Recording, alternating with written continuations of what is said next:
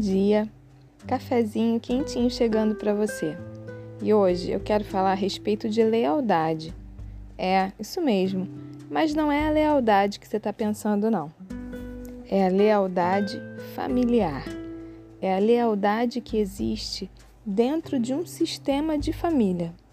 E para isso, a gente vai ler uma passagem que está no livro de Provérbios. Provérbios de Salomão, no capítulo 23, na primeira parte do versículo 7, que diz assim: Porque como imagina em sua alma, assim ele é. E agora a gente vai definir lealdade. Lealdade significa fidelidade aos compromissos assumidos. E para continuar, eu vou te contar uma história que talvez você até conheça. É a história da águia e da galinha.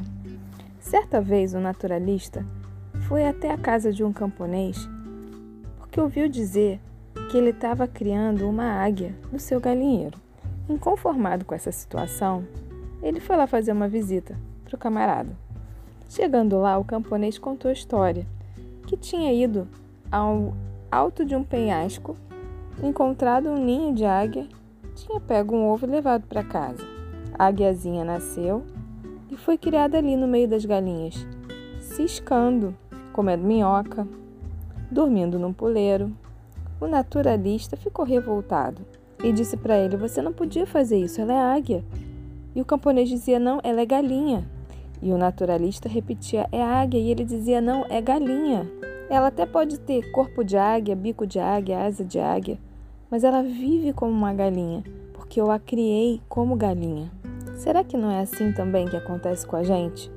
Somos criados em lares confusos, com pessoas problemáticas, pessoas que muitas vezes, ao invés de nos apoiarem, nos colocam para baixo, nos dão apelidos, nos agridem verbalmente e muitas vezes fisicamente.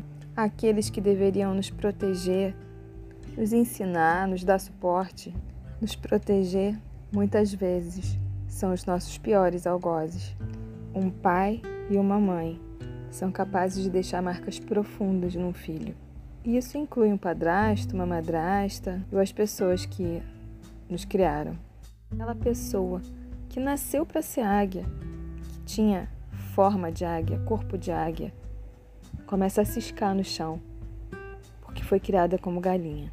As oportunidades na vida até surgem, mas você não pode ter sucesso, você não pode ser feliz. Afinal de contas, você é galinha. Você ouviu a vida toda que você não ia dar certo que você não ia ser feliz, que você não tinha capacidade. E aí você precisa cumprir essa profecia. Se seu pai era alcoólatra, você se casa com um alcoólatra. Se sua mãe era agredida, você se casa com uma pessoa que também te agride. Quando parece que está dando tudo certo, você dá um jeito de fazer as coisas darem errado. Aí entra a lealdade. Você precisa ser leal àquelas palavras que você ouviu. Afinal de contas, você vivia num galinheiro? Você vivia no meio das galinhas? Você se casa, mas tem que se separar, porque você não pode ser feliz. Mas o que eu quero te dizer essa manhã é que, independente das palavras que você ouviu, independente do tipo de criação que você teve, ou mesmo das agressões que você possa ter sofrido, tenham sido elas verbais ou físicas, chegou a hora de você quebrar essas crenças limitantes que te impedem de voar, que te impedem de viver aquilo para o qual você foi criado ou criada. O problema não é o que disseram a seu respeito, ou mesmo o que disseram para você sobre você mesmo, mas é como você resolve absorver isso e como você resolve aceitar isso. Como você vai lidar com isso?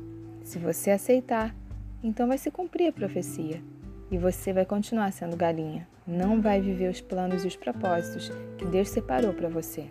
Mas se você entender hoje que você pode, que você deve, que você merece e que você tem como ser feliz, conquistar e crescer, você vai começar a virar esse jogo.